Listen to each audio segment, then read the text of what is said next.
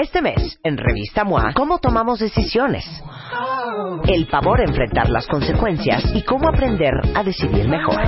En portada, Kate del Castillo, de Reina del Sur a ingobernable y sin arrepentirse de nada. Además, deja ya esa relación tóxica que te está matando. ¿Por qué te estás autodestruyendo? MOA Marzo, 112 páginas llenas de buenas decisiones, amor y salud, libre de arrepentimientos. Una revista de Marta de de Baile. llorar, no, es de llorar. Creo que esta vez no. No, yo creo que más bien, ¿saben qué? Vayan sacando ribotril, porque se van a meter una enchilada, porque el que, ¿cómo se llama? El que, como que el que recuerda Revive.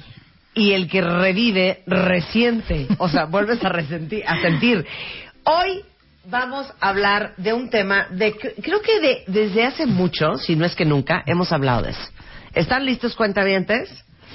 Hoy vamos a hablar con Gaby Pérez Islas, nuestra tanatóloga, sobre los hermanos. Les dije que sacaron un ribotril. No, no, aquí vamos a manejar, Marta. bu- buenos días a ti, todos los cuentavientes, todas las R's que decías. Rabia, rencor y resentimiento. O sea, Sí. las R's que nos hacen daño. Perdón, falta uno, ¿eh? Rempute. Les digo una cosa, todos los que tienen hermanos y que tienen uno que lo alucinan porque esto, que la otra les cae en las patas porque aquello, porque el otro no lo soportas porque con mis papás no puede ser. Por- A ver, sígueme Sí. dando ejemplos. No, bueno, mira, yo hasta te traigo un hashtag para el día de hoy. Venga. de, ¿Lo escogerías como amigo? Y- o sea- no, qué fuerte. Quiero empezar con ¡Qué eso. fuerte! Quiero empezar por decirte, la familia no se escoge, es la que te tocó. De hecho, hay una frase que dice que los amigos son la manera de Dios de disculparse por la familia que te dio. Sí. Entonces, a los amigos sí los Ahí escoges. tuitealo, Lili, por favor. A ver. Pero a los amigos los escoges y a los hermanos no. Pero los que ya te tocaron, si no fueran tus hermanos, ¿los escogerías como amigos? Que ese sea nuestro hashtag de hoy. ¿Lo escogería como amigo? Qué fuerte pregunta. A ver, ¿quién de ustedes escogería a sus hermanos como amigos? Ahora, puede ser que en una familia de nueve escojas a tres, pero los otros seis ni de milagro. O en una familia de dos escojas a uno, pero al otro no. No tienen que decir nombres en redes No, sociales. no, claro. Ahora sí que no se echen enemistades encima. Pero ahorita vamos a discutir el tema de los hermanos. Qué Claro, fuerte. es muy fuerte. Y mira, siempre oímos, Marta, que cuando los padres se divorcian, pues los hijos se ven muy afectados, ¿no? Sí. Pobrecitos de los hijos, los papás se divorciaron, quedaron en medio de dos bandos. Pero también hay casos en el que tú lo que quisieras es divorciarte de tu hermano o de tu hermana. Eso es. Claro que también vas a afectar a los papás y te genera una culpa horrible. Porque si de algo son eh, víctimas de chantaje los hijos, es cuando no se llevan con los hermanos. Porque Claro. los papás es hazlo por mí, te lo pido, no sabes cómo me duele ver que no se llevan, es que me rompen el corazón, es que ustedes de verdad sus problemas me va a dar algo por ustedes. Y caes, te acabas sintiendo mal. Claro. Hoy yo vengo con la propuesta de liberarnos. A es ver. que yo sí estoy a favor de ese tipo de divorcio. Pero te digo algo, es impresionante, ¿eh? Porque eh, yo veo a Spider-Man, que tiene tres hombres, y de repente se dan unas agarradas, y me dice Juan, me pongo tan mal cuando mis hijos se pelean, y le digo, te entiendo perfecto, Claro. cuando mis hijas se pelean entre ellas, las quiero agarrar de los pelos a las dos y meterlas a la cárcel de lo mal que me caen, porque les digo, son hermanas, son lo único que van a tener el día que yo me muera. Sean cariñosas una con la otra, trátense con amor. Bueno, pero ahí, mira, ahí justo Claro, caíste en la claro. frase de mamá, Pero, ¿eh? Claro, totalmente. Sí, sí. Cuando son más chicos. Cuando somos más grandes, yo creo que la historia sí es otra. Es otra, es otra. Es que mira, cuando los niños son chiquitos y, los pa- y se pelean, porque hermanos que no pelean no son hermanos. Claro, claro. A mí no me preocupan tanto los hermanos que no pelean como los que no se hablan. Pero tú tienes hijos, ¿no te ponía del peor humor y una tristeza profunda que tus hijos se pelearan no, entre y ellos? a mí me daba terror, ¿no? Sí, Por sí. las historias y traumas personales decir que ellos Sí. no se lleven. Pero Claro. parte de mi chamba como papá, como mamá, era el decir, ¿sabes qué? Vamos a hacer que nuestros hijos se lleven maravilloso. Sí. Que ellos se quieran, que haya Sí. una alianza horizontal entre Sí. ellos, que sea súper fuerte. Jamás caigamos en el, a ver, cuéntame qué hizo tu hermano, tú dime. O separarlo y sabes que tú eres mi favorito, entonces no se lo digas a nadie, ni cargarle eso. Sí, la verdad es que mi marido y yo hemos trabajado mucho para que ellos se lleven bien, pero también, y lo tengo que decir, es una suerte la relación escogida que tienen entre ellos. O sea, Claro. el menor escogió al mayor como padrino de primera comunión. Claro. Porque decía, pues, ¿quién quieres que sea? Claro. Él. Pero lo que pasa es que, claro, desde chico nos hacen sentir que el simple hecho de que es tu hermano te tiene que caer bien y te tienes que llevar increíble. Y hay una cosa de la cual hemos hablado mucho en el programa, porque esto te puede pasar hasta con tus hijos como madre o No, como claro. padre, en donde no tienes química de personalidad. Se llama así, personality chemistry. Y puede ser que la tengas con un hijo y no la tengas con otro. Y puede ser que la tengas con tu hermano y puede ser que no lo tengas con el otro. Y no tiene nada que ver con que no lo quieras. Claro, o sea, no obviamente esto esto está Claro. separado, lo quieres, no le deseas ningún mal, pero no te llevas, no te cae, por eso te digo, no lo elegirías como amigo si la vida no te lo hubiera puesto ya en la misma recámara. Aquí en redes sociales, varios dicen, cero escogería a mi hermano como amigo. Otros dicen, bueno, mi hermana sería mi última amiga. Otro dice, llevo sin hablarle a mi hermano 12 años. No, unas barbaridades. Y lo que no Les saben dije es que, esto iba a estar sus hermanos nos están contestando por el otro lado, también Claro. le están poniendo, no lo escogería tampoco. Esto suele ser recíproco. O sea, no hay manera que tu hermana te adore y tú no te lleves con ella. Porque de verdad es muy difícil. Pero esto que tú decías como mamá, fíjate, voy a retomar esa frase porque yo creo que es de las que más nos dicen. Finalmente la familia es lo único que tienes. en los problemas tú vas a ver, Marta, la verdad. Y la verdad es que no. Es que luego cuando vienen los problemas, A veces tienes no. tantas expectativas con respecto a la familia que te decepcionan. Claro. En cambio, de, de quien no esperabas nada, de un amigo, de un compañero de trabajo, se porta más que como familia. Claro. O sea, yo tengo amigas desde Kinder 1, literal, que son mis hermanas escogidas y que están Claro. en las buenas, en las malas y en las remalas y no las tienes que llamar y no les tienes Sí. que notificar, llegan solas. Y ese es el tipo de, de amistad y de fraternidad que uno escoge en la vida. Pero tenemos que desoír como hijos. Cuando tú ya tomas esta decisión de que tu relación con tu hermano o tu hermana es tóxica, defino esto rápidamente, que sé que ya lo han hecho también en el programa, pero es la persona que saca de ti la peor parte y tú sacas de ella la peor parte. O sea, esto, esto no suma, esto resta, esto es nocivo para el resto de la familia, juntarlas en un domingo familiares, casi poner la mesa para la tercera guerra mundial. Cada día de las madres acabas dándole en la idem a la tuya porque Claro. es un pleito, es un conflicto, todo, todo. Pareciera de verdad, como dicen los papás, es que ustedes parece que no fueran hermanas, parece que fueran hijas de dos personas diferentes. Sabes que sí lo Sí, son, sí, sí. Marta, Claro. porque a menos de que seas gemelo, naces en diferentes momentos de la vida de tus padres. Es como si hubieras nacido de otra señora y de otro señor, y te tocan diferentes circunstancias. Y cada quien con el carácter que ya trae de nacimiento, la personalidad que se va moldeando, las experiencias que cada uno tiene. Eso no significa que seamos unos pastelitos que venimos en bolsita de dos o de tres y que ya por eso tenemos que ser iguales y Claro, llevarnos. Claro, claro. No Ahora, hay manera. Ahora, podemos ir a la historia. Sí, mira, imagínate que tú de niño peleabas con tu hermano y llegaba tu mamá y te decía, a ver, ya, ya, ya, ya, ya, dense un besito y pídanse perdón, por ejemplo, ¿no? Bueno, pues ya, perdón, así el perdón más hipócrita de la vida, sí, pero sí. te dabas la mano y te dabas el besito. Pero no se hablaba, Marta. No se hablaba de qué había pasado, cuál era el origen de esta desaveniencia o por qué no estaban congeniando en algo. Las mamás, que en efecto dices, claro, a mí me caía gordísimo que pelearan porque yo llegaba cansada, yo llegaba de trabajar y yo quería paz en mi casa y ya, por favor. Y a veces cometemos grandes errores con tal de que ya no peleen. A ver, ¿qué quieres? ¿Quieres tu cuarto solo? Órale, este es tu cuarto, aquí está la llave, tú lo cierras, no prestes tus cosas que no te agarre nada. Y tú, aquí está tu cuarto, ponle llave y ya. Yo me acuerdo muchísimo que alguna vez en una conferencia de Carlos Slim, Carlos Slim dijo que sus hijos, los hombres dormían juntos y las mujeres dormían juntas y compartían cuarto, pudiendo tener una casa de 18 cuartos y que cada quien tuviera el suyo con su baño y no compartieran nada. Y él dijo, yo lo hice porque uno se tiene que acostumbrar a compartir, a prestar, a convivir, y eso va forjando tu carácter. Y me pareció súper sabio. Y, a veces caemos en el error de hacer todo lo contrario, nada más para que ya no te compliquen la vida. Con tal de que no peleen, a ver, aquí hay dos iPads, aquí hay dos cosas, ya, no peleen cada quien sus cosas. Y no te sentaste a hablar, a decir lo importante del valor de la convivencia, de para qué está tu hermano en el mundo, no nada más como un seguro de vida si necesitas un riñón, un donante, sino lo que va a ser esta red de apoyo que una verdadera hermandad significa en tu vida.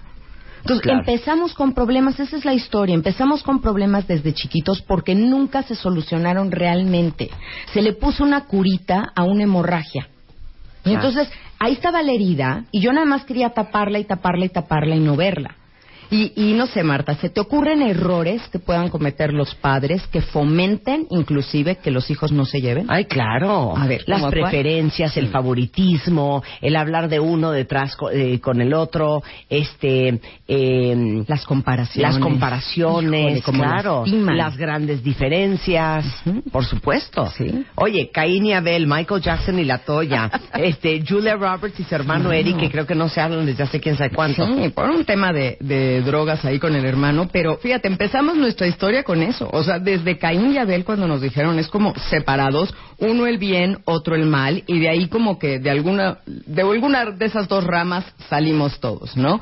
Hay una historia bien bonita, Marta, del, del emperador de, eh, musulmán Shah Jahan no sé si lo pronuncié bien desde luego, pero fue el que mandó a construir el Taj Mahal. Tú sabes, el Taj Mahal pues es un monumento de amor, porque era el mausoleo para la esposa de este emperador, que fue tan inteligente que a partir de que ella era em, empezó a ser esposa de él, se le pegó y se iba a todas las guerras con él y se iba a todos los combates y no lo dejaba porque era muy celosa. Entonces hizo un gran amor entre ellos. Yo creo que era una mujer muy inteligente, muy joven también. Y bueno, tuvieron cuatro hijos juntos. Ella, antes de morir, le pidió a él, dijo, solo te voy a pedir dos cosas. Te pido, por favor, que cuando yo muera me construyas un mausoleo hermoso, así para que sea grande y del tamaño de nuestro amor, y cuando la gente lo vea se dé cuenta de cuánto me has querido en vida. Entonces, ese es el origen del Taj Mahal, ¿no? Así en este mármol blanco, traslúcido, hermoso. Y el otro favor que le pidió, le dijo, ay, te pido mucho, ay, te encargo que nuestros hijos se lleven bien. Bueno, pues el hombre construyó el Taj Mahal y eso fue más fácil que hacer que los cuatro hijos se llevaran bien. Porque a lo largo de los años, él quería, cuando él muriera, construirse un mausoleo igual, pero negro, y que estuviera uno frente al otro, y demostrarle al universo y al mundo este amor que, vencía a la muerte y que iba más allá. Pero claro que para cuando él ya estaba muy anciano y ya estaba por morir, los hijos, uno ya lo había quitado del poder, lo encerraron en una cárcel, con vista al Taj Mahal, eso sí, para no ser tan crueles, y separados los hermanos, se pelearon a morir. Claro. Entonces, está literalmente más fácil hacer una edificación de un gran monumento que lograr a veces que los hijos adultos se lleven, porque esa ya no es culpa de los padres, Marta, esa es tu decisión. Ahora, este, decías que puede haber muchas razones por las cuales no puedas llevarte con tu hermano. Porque no estás de acuerdo cómo vive su vida, porque no estás de acuerdo en las decisiones que ha tomado, porque no te gusta cómo se maneja, porque no te gustan sus valores. Increíblemente, aunque hayas crecido en la misma familia, no entiendes las, las diferencias. Este, por muchas razones.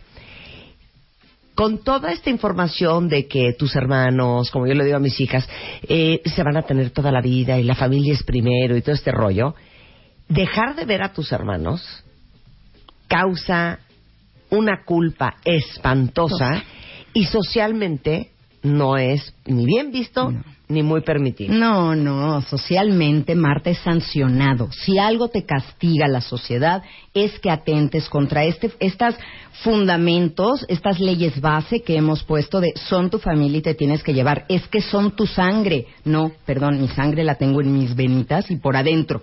Nadie tiene mi sangre, esta es la mía. Yo puedo tener esta lealtad con la familia, pero cuando hay un miembro de mi familia, oye Marta, ha pasado muchísimo en nuestro país y en todas partes, que de pronto un hermano empieza a hacerse de una fortuna inexplicable y ve tú a saber en qué tipo de negocios anda o es o sea, te quieres ver implicado, es que es tu hermano, es que sabes que es que la sangre. No, si yo no estoy de acuerdo en el tipo de vida que llevas, si te has convertido en una persona por lo que sea, por tus adicciones, por tus conductas, por lo que tú quieras, en una persona que no me gusta, no estás aportando nada a la sociedad, al contrario, le estás restando, o estás en un negocio que daña a los niños. Estoy hablando de grandes temas, puede haber muchos otros, pero ¿por qué tendrías que seguir? Ahora, cuando tú tomas esta decisión, Marta, y ese es el punto, hay que ser muy maduros en el divorcio de los hermanos, porque siempre hay un buen divorcio y un mal divorcio, hasta para los padres, ¿no? Te voy a explicar cuál es, en el tema de los hermanos, cuál es el mal divorcio. En el que tú, según tú estás divorciada de tu hermano o de tu hermana, pero todavía te puede todo lo que hace. Ahorita que decíamos, aquí sientes en el estómago que tu mamá te hace un comentario, que tu hermana dijo, que tu hermano mandó decir y tú se te retuerce la tripa, perdóname, no estás divorciada. No estás auténticamente divorciada, sigues conectada. El enojo es un lazo en la misma intensidad de vibración que el amor. Entonces estás enganchadísima con esa persona y ese no es un divorcio sano. Si de veras quieres divorciarte, tienes que hacer bien tu chamba para cerrar el círculo, el ciclo con esa persona y poder decir, ¿sabes qué? Te mando luz, espero que me mandes luz igual, pero si no eso queda en ti, yo te mando luz, no te deseo ningún mal, pero te saco de mi vida, te saco de mis eventos, aunque todo el mundo te diga, pero no vas a invitar a tu hermano. Ay, qué difícil. Pero ¿cómo? Qué mortificación para los papás, ¿eh? Sí. También. pero también, mira, y no los vamos a culpar, porque ser adulto, Marta, significa ser absolutamente responsable de tus elecciones en el momento. Ok, tus papás pudieron haber hecho todo mal cuando eras niño para que no te llevaras con tu hermana. Todo mal queriendo o no queriendo. Mira, un, un, ejemplo, ¿no? Cuando yo nací, Marta, mi hermana me lleva cinco años, y entonces se juntó que mi mamá iba llegando del hospital conmigo en brazos para a la casa y ve venir a mi hermana que venía corriendo y mi hermana llena de varicela, ¿no? Le había dado ese día. Entonces mi mamá la ve y ve que se acerca a mi bebé recién nacido y no, hazte para allá, no te acerques. Sí. O sea, puedes entender las dos partes. Claro. La sacada de onda de la niña de ¿qué pasa? Sí. Y mi mamá el miedo de que a una recién nacida le diera varicela. Después, pues yo nazco en febrero, en aquellas épocas remotas el ciclo escolar empezaba en febrero. Sí. Entonces mi hermana a la escuela. Llegó la hermana y a la escuela. Mi papá, que era muy, muy lindo, le llevaba todos los días a mi hermana un peluchito, un regalito durante cinco años que fue hija única. Pero su manera de pensar, ¿no? Gallego finalmente, Sí. dijo, joder, hombre, no voy a poder llevar dos regalos todos los días, así que mejor ya no llevo regalos. Y llegué yo y se suspendieron los peluches. No, bueno, o sea, tu hermana, qué barbaridad. ¿Me explico? Son Claro. circunstancias. Pero ahora que somos adultos, tú eliges. Ya esas circunstancias ya fueron. ¿Te quieres quedar victimizada? Eso estuvo fuera del control de todo mundo. Si de adulto te llevas o no te llevas, es tu decisión. Dejen de culpar a los padres o a las mamás, porque ellos hicieron lo mejor que pudieron con los recursos que tenían y las circunstancias en las que estaban. Si hoy de adultos no se llevan, responsabilízate. Ese sería el primer punto, ¿eh? Claro. Tú date cuenta que tú no quieres llevar esa relación, que tú no te sientes a gusto con él, que no lo quieres cerca de tus hijos, ni sus hijos cerca de los tuyos, y que no quieres eso, y que te va a pasar un costo familiar y social el que tomes esa sana decisión. Pero tiene que ser una decisión tomada desde la cabeza, ¿eh? Y por escrito, para que tú pongas pros y contras de seguir cercano a esa persona. Claro. Y cuando la decides, hay que llevarla a cabo desde ahí, desde la cabeza, no desde el estómago. Por supuesto. Ay. A ver, este, regresando del corte, vamos a hablar de algunos ejemplos por los cuales querría uno divorciarse de su hermano o de su hermana. Nos pueden ir mandando su lista de todos los que se quisieran divorciar de sus hermanos. Denme la razón y regresando del corte vamos a debatirlo. Con Gaby Pérez Islas estamos hablando de ¿te puedes divorciar de tus hermanos o no? Regresando del corte en W Radio. No se vayan. Estamos de regreso en W Radio y estamos aquí en una conversación súper intensa este viernes con Gaby Pérez Islas, nuestra tanatóloga de cabecera, dueña de un nuevo libro que se llama La niña a la que se le vino el mundo encima. Espectacular, hermoso. Este, A la venta y en todo el país. Ya, ya está, ya está en iBook también, ya está en Amazon, ya lo pueden encontrar en todas las plataformas, librerías, todo, en todos Y es un está. libro. Es un cuento, Marta. Ahora es una historia maravillosa, es un cuento tanatológico. Es eh, como dejarte todo el aprendizaje que tiene la, la tanatología para ti en un shot.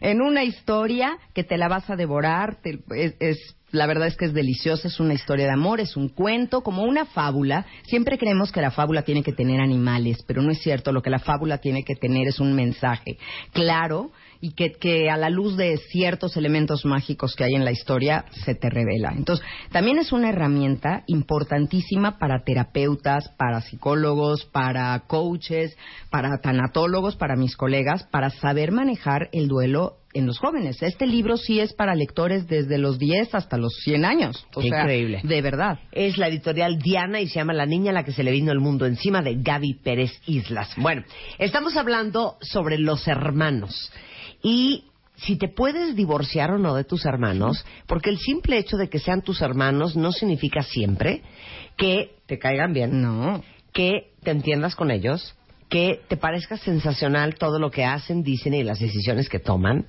Y vamos a hacer una lista de lo que ya nos mandaron ustedes y lo que trae Gaby, de ejemplos por qué querrías divorciarte de tu hermano. ¿Y sabes que sale muchísimo en Twitter y en Facebook? Muchos se quieren divorciar porque están furibundos que su hermano se lava las manos con sus papás. Sí, híjole. Y creo que siempre hay, casi siempre hay en las familias Claro. un hermano que se lava las manos y que no aporta, no ayuda con tus papás, todo el mundo apoquina menos él o menos ella, todo el mundo saca a los papás a pasear menos ella o menos él. Ajá. Esto es pan de todos los días ahorita, ¿eh? Claro, es que sabes que nosotros buscamos en nuestro concepto de justicia que si somos ocho hijos, pues a cada quien nos toque un octavo de nuestros papás, ¿no? Sí, sí, sí, de la responsabilidad de los papás adultos, de los adultos mayores, pero esto nunca funciona así. Para, para el beneplácito de algunos hijos que van nadando nada más con las olas que hacen los otros, eh, estos, estos papás se ven muy cuidados por un hijo o una hija que es, bueno, el hijo parental del que hemos hablado, la hija que es extraordinaria y todo hace, es superwoman, entonces se encarga de, de ellos, los otros como para qué tendrían que hacerlo. Pero no conformes con no encargarse de sus papás, Claro. se les cuelgan. Claro. O sea, están ahí atenidos, les sacan dinero, les, lle- les llegan con todos sus problemas, los mortifican, los tienen. Entonces, lo- el resto de los hermanos dicen, bueno, si sabes qué, si no das, no quites. O sea, no Sí, vengas sí. también a hacer esto. O, Marta, hay casos inclusive de los hijos que maltratan a los papás. Claro. Y que tú sabes que viven todavía con ellos y a lo mejor los tratan pésimo, les hablan con groserías, malos modos, y tú como hijo que ya te casaste o que ya estás fuera de la casa, no puedes soportar ver eso. Pero al mismo, mismo tiempo entiendes que es el hijo de tu mamá y que tu mamá siempre lo va a ver como hijo y que lo quiere, pero tú verdaderamente no puedes con eso. Ese es un buen motivo para que tú digas, yo me quiero divorciar de ti. Aunque sigamos teniendo un tema en común, que son nuestros padres, y alguna Claro. vez tengamos que hablar con- para ponernos de acuerdo en Sí. algo de nuestros padres, eso no significa que no me divorcié. Por eso hay que entenderlo bien el término. Legalmente, tú no te puedes divorciar de un hermano. Eso no existe, ¿no? Te puedes cambiar el apellido, Sí. puedes renegar de él, te puedes cambiar el nombre. Eso lo puedes hacer con un juicio. Pero del hermano, Sí, no. Esto claro. es una cuestión no de leyes, sino del corazón y de decir, el corazón y la mente ya no es sano para mí, entonces yo voy a dejar de invitarte a mis eventos, de estar presente en los tuyos, de notificarte cómo está mi vida, de preguntarte cómo estás. Única y sencillamente va a quedar la educación, porque lo cortés Sí. no quita lo valiente. Tampoco se trata de, oye, nos encontramos y ni hola nos decimos. Tampoco. Buenos Claro. días, buenas tardes. Oye, no, no, no puedo creer lo que estoy leyendo, cuentavientes. Voy a omitir nombres el día de hoy para no, este, no revelar su identidad. Una cuentaviente dice, yo me quiero divorciar de mi hermana porque me robó. Sí. Uy, Marta. Lo que no he oído yo en consulta con ese tema, sobre todo lo que tiene que ver con herencias. O sea, se transan unos a otros impresionantemente. Lo que no quedó por escrito, lo que yo sé que te dijo mi papá, el dinero que yo sé que tú le debías, pues ya se murió y no le debes nada y entonces a nosotros no nos toca. Eh, estas, estas injusticias a veces que en el dolor del momento de la pérdida de un padre o una madre no tienes la cabeza clara, pero hay uno de los hermanos o de los hijos que claro que sí la tiene clara y fría y entonces jala para su molino. Tengo casos de hermanos que les han robado cheques de la chequera, así de la parte del medio, a los hermanos. Y que cuando van, porque se dan cuenta por el estado de cuenta y van al banco a ver las cámaras, sorpresa, es tu hermano el que cobró el cheque. Qué fuerte. No, no, bueno. No, qué fuerte. Bueno. Bueno, aquí otra que dice, este, yo me quiero divorciar de mi hermano porque es adicto. Lo hemos tratado de ayudar todos mil veces y nada más no hay forma. Y eso no me digas que no es un divorcio sano. Cuando tú has invertido un montón de tu energía, la adicción arrastra a toda la familia a un infierno intermitente terrible. Tú ya has puesto de tu dinero para meterlo a lo mejor interno, para que esté en, un tratamiento continuo, y aún así, pues él recae y recae y vuelve a estar. Sabes que llega un momento en el que dices, yo te ayudo, pero si tú quieres salir, si tú ya quieres llevar tu vida a un infierno, pues te vas a tener que ir en picada tú solito. Yo no me voy a unir a ti a eso. No puedo dejar que me arrastres en preocupación, porque tengo hijos, porque tengo yo una pareja, porque tengo una vida. Entonces, hasta aquí llegué de ayudarte. Es muy duro, ¿eh? Y, esa sanidad que uno tiene que buscarla, porque no, no te la dan ni naces con ella, de la fina línea entre hay que ayudar y hay que apoyar a los demás y sentirte que tú eres responsable y que tú tienes que cargar con tus hermanos. Por supuesto. Por supuesto, ¿en qué momento tú eres responsable de las personas que tú trajiste al mundo y de ti misma? De eso eres responsable. No puedes ser responsable del resto de la población. De verdad que no. Entonces, aunque sean tus hermanos, tú tienes que poner una línea. Y pasa mucho en las familias, Marta, de, varios hermanos, que a uno le va muy bien. Y a lo mejor le va muy bien porque es súper trabajador. Porque empezó en una empresa desde abajo, pero es un chavo listo y se movió y todo. Y ahorita está en un puestazo. Y ahí tiene las rémoras de hermanos atrás, viendo de, oye, ¿me puedes conseguir chamba? ¡Fuerte, cuenta no. ¿Me puedes conseguir chamba? Oye, ¿me puedes? Es que, ¿sabes qué? Es que no tengo. Es que no me alcanza para los regalos de reyes de mis hijos. O sea, tú no me puedes dar y de alguna manera a veces los papás hasta contribuyen de, claro, pero tú tienes. Claro, y cómo no le vas a ayudar a tu hermano claro. a pagarle las colegiaturas. Oye, mamá, pero si mi hermano es el más flojo y no ha hecho nada de su vida. Ay, no seas mezquino. Exacto, ayúdale. A ti te sobra, a él le falta. ¿Qué te cuesta? Y te generan culpa. Claro, eso es lo que decimos. Culpa. Estos lazos que te generan culpa y lo más sano es no comprarte esas culpas que no no te corresponden. Decir, sabes que esto no es mío. Yo no tengo por qué mantenerte. Yo no tengo por qué ver. Tú has tomado tus decisiones. Estamos hablando una vez más como adultos. Hemos tomado nuestras decisiones que nos han llevado a donde cada uno estamos. Y con mucho gusto podemos estar juntos, pero no tengo la obligación de prestarte. No tengo la obligación de darte mis cosas y que no me las devuelvas. No tengo la obligación de, ver por ti y estarte rescatando cada dos minutos como, como si fueras mi responsabilidad. Para los papás es bien cómodo también a veces, ayúdame con tu hermano porque yo ya no puedo. Sí, claro. También se vale nosotros decir, yo tampoco puedo. No puedo creer el último punto, no lo puedo creer, qué fuerte. Espero que esto les sirva a todos los que viven con mortificación porque se llevan del rabo con sus hermanos. Claro, y dice así. A ver, es la pesadilla de un negocio familiar cuando hay diferentes estilos de liderazgo, ética y manejo de conflictos. Y el padre está a lo mejor por morir y te dice, oye, ahí te encargo el negocio y no lo vayas a dejar morir y por favor te, te pido que, que, lo, que te hagas cargo. Y entonces tú no vas a poder ser el que se encargue del resto de los hermanos que ni se presentan a la oficina, que ni, ni van, y entonces tú, te, tú les estás pagando un sueldo casi de aviador, porque ellos no hacen nada, pero sientes feo porque tu papá o tu mamá te encargó que no dejaras morir el negocio. Exacto. Por eso hay toda una maestría en negocios familiares, en el IPAD y en muchos lugares, para que vean y puedan tomar eso, porque no es nada fácil llevar un negocio familiar. Cuando hay varios hermanos, hay varias familias políticas también, hay muchos intereses. Entonces, ese es uno de los motivos grandes por los que tú puedes decir, yo me voy a divorciar de ti, voy a vender el negocio y cada quien su negocio y mantendremos una relación cordial por mi mamá o mi papá, el que haya quedado vivo, pero hasta ahí, claro, hasta ahí, ¿no? A ver, y luego, híjole, yo sé a que no me refería. Sí, no lo puedo este también. No lo puedo creer. No llevarte con tus hermanos o con tus hermanas, pues no es orgullo que se comparte. No vas por ahí contándoselo a todo el mundo. Pero tampoco es algo de lo que te tengas que avergonzar, Marta. Porque muchas, a repetir. Sí, a ver, eso que nos quede bien claro. No llevarte bien no es orgullo que se comparte, no tiene que ser así como tu insignia y lo vas contando con orgullo por todos lados, porque claro que encuadras cierta tristeza. ¿Por qué? Por una frase que decía Mario Benedetti. Lo nuestro es mucho peor que un fracaso. Es un éxito malgastado. Y eso, pues sí, tiene un dejo de tristeza siempre. Pudimos haber tenido todo para que lo nuestro fuera una relación de éxito. Y es un fracaso. Pero también eso hay que aceptarlo en la vida, que no todas tus relaciones van a ser totalmente exitosas. Entonces tampoco es algo de lo que te tienes que avergonzar. No tienes que ir así como, no, pues sabes que es como si guardaras un oscuro secreto, como, si hubiera una mancha en tu familia. No, sabes que no. claro, son realidades de vida. Eso es la verdad, porque la vida no es como debiera de ser. Es como es. Y siempre hay un ser humano ideal y un ser humano real.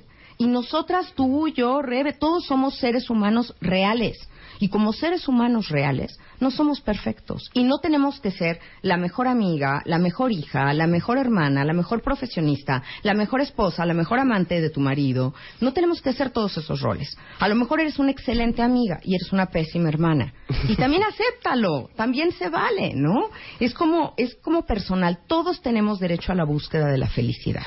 Y lo que tengas que hacer por buscarla por conseguirla, sin pasarle por encima a nadie, porque creo que a ese precio la vida sí te cobra una factura cara, pues hay que hacerlo. Y si parte de esa búsqueda de la felicidad es poner una sana distancia con estos hermanos o hermanas que no te desean bien, que te ponen el pie, que te boicotean cosas, hagámoslo. Hagámoslo. Y, y sana distancia va subrayado. Hemos hablado muchísimo y les hemos dado muchos permisos aquí en el programa de que todas aquellas relaciones que no les hacen bien, a veces es hasta con tus propios padres, se vale poner una sana distancia. Igualmente en ese caso, no es orgullo que se comparte, pero tampoco es algo de que sentirse avergonzado. ¿no?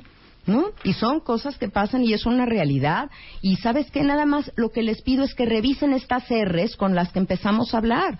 Es que no guardes rencor, que no guardes resentimiento y que no tengas rabia. Porque estas tres R's te van a destrozar a ti la vida. Es tomarte un veneno tú esperando que le haga daño a otro. Suelta, suelta. Ya no pelees, ya no te enojes, ya no tengas expectativas ni deseos de nada. Nada más decide que, sabes que te saco de mi vida y entonces por lo mismo lo que tú digas ya no va a ser tan importante para mí, no voy a estar buscando tu aprobación, tu aplauso, nada. Claro. y acuérdense, no es que veo a mi hermano y no lo saludo y no le dirijo la palabra y si está en una comida familiar yo me doy la vuelta y me voy. No, lo dijo Gaby, por eso dije subrayado. Sana, distancia. Sana. Cada quien de ustedes sabrá qué tanta tiene que ser esa distancia. Si son metros, si son kilómetros, si son países, no sé. Y si son océanos. océanos.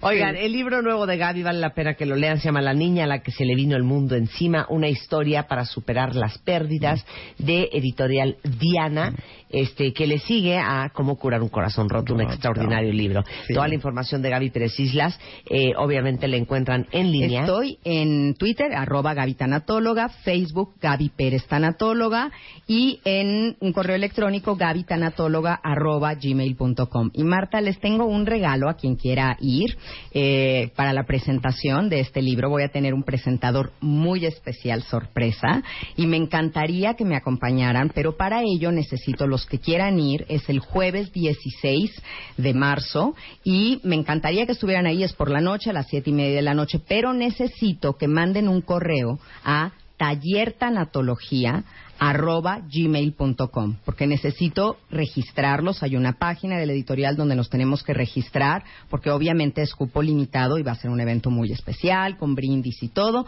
Entonces, aquellas personas que de veras quieran y puedan en ese horario, mándenme un correo a tallertanatología arroba gmail.com. El evento es totalmente gratuito, por supuesto, y me encantará tenerlos conmigo, mandarles todo para que se puedan registrar y tenerlos ahí junto con esta niña que está naciendo, que está dando sus primeros pasos y que ha tenido unas madrinas lindas que son Rebe y tú y que aquí lo han recibido como siempre con muchísimo cariño.